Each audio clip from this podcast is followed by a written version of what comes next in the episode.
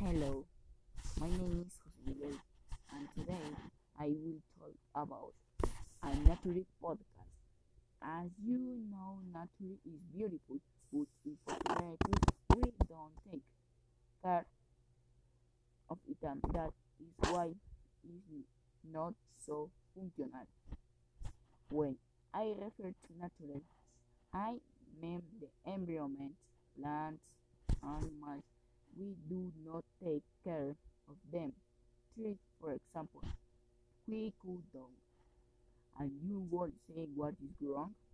The bad thing is that is very immoderate, and apart from that, they do not plant more trees, which causes their scarcity, and the trees are respons- responsible for the clean oxygen. That is why the diseases transmitted in air.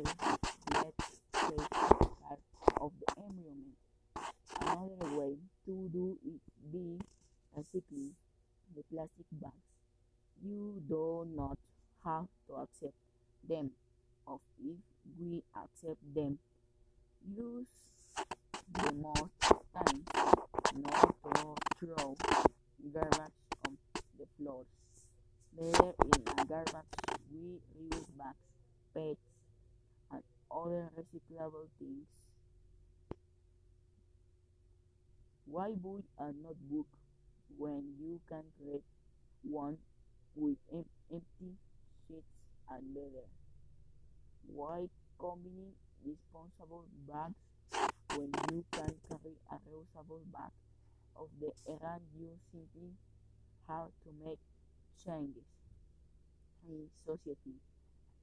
Sweep and uncover the drains from the streets can help you us help prevent floods. If you go to the beach, do not throw garbage in the sand or less in the sea if there are no garbage cans take them and throw them at home take care of our environment.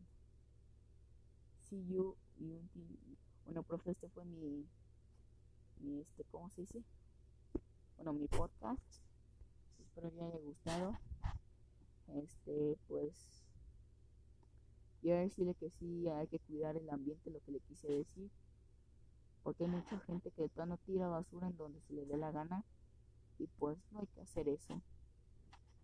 Así que nos vemos